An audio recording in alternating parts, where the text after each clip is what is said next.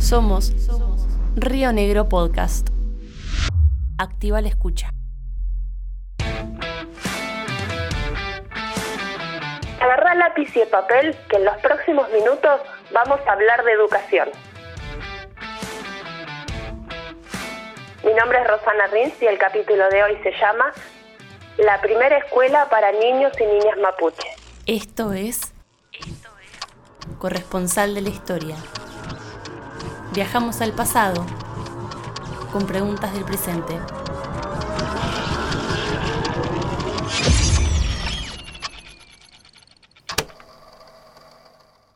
Hoy me vine al barrio La Sirena. Sí, en el centro este de la ciudad de Neuquén. Estoy a una cuadra de la ruta 22 y a unas 20 de la avenida Las Cuagas. Precisamente me vine a esta esquina de Cacique Purrán e Intendente Carro. Pero claro, lo que veo ahora no tiene nada que ver con lo que en 1939 funcionaba. Hoy veo la escuela primaria 132. ¿Te ubicás? Bueno, desde los años 30 acá funcionaba una escuela granja a la que asistían niños y niñas de comunidades mapuches. Vayamos a 1930 que te cuento mejor. Viajemos al pasado.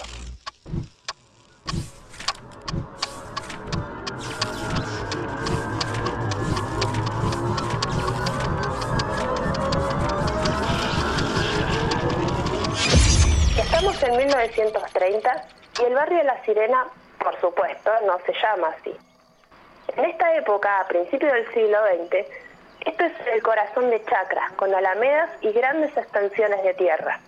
Por estos momentos, los niños y niñas mapuche reciben educación en sus comunidades, cuestión que el Estado Nacional considera nulo, lo ve como similar al analfabetismo.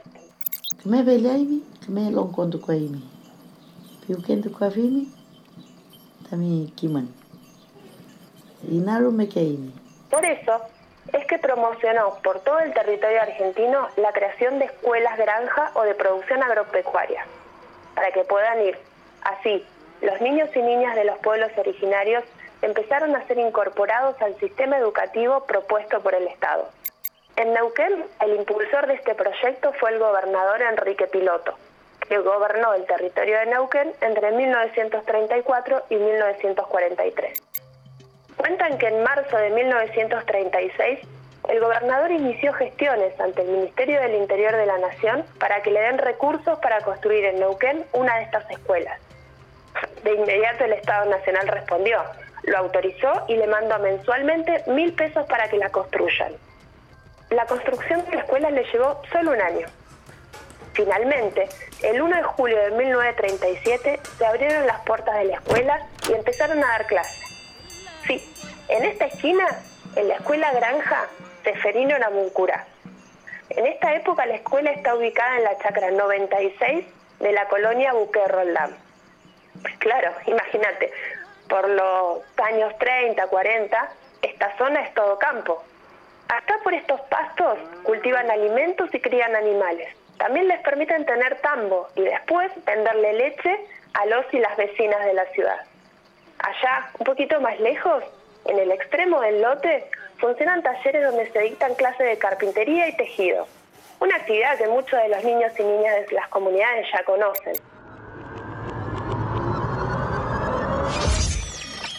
Los registros indican que 27 niños y niñas mapuche fueron desde distintos puntos del territorio a esa escuela. Fueron a tomar clases sobre agricultura, cría de animales, artes y oficios. También cuentan que la escuela funcionaba en dos turnos.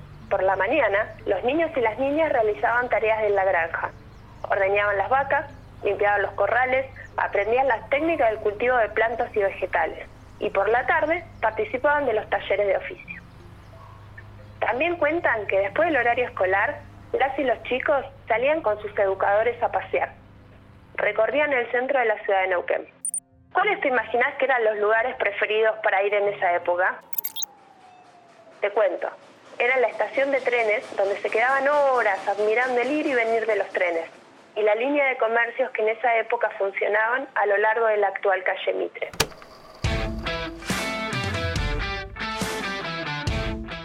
Soy Rosana Rins y junto a Emiliana Cortona y Juan Pablo Rodríguez hicimos este corresponsal de la historia. Recién escuchaste un podcast de Río Negro Radio. RN Podcast está auspiciado por Taraborelli Mercedes-Benz, concesionario oficial de la Patagonia.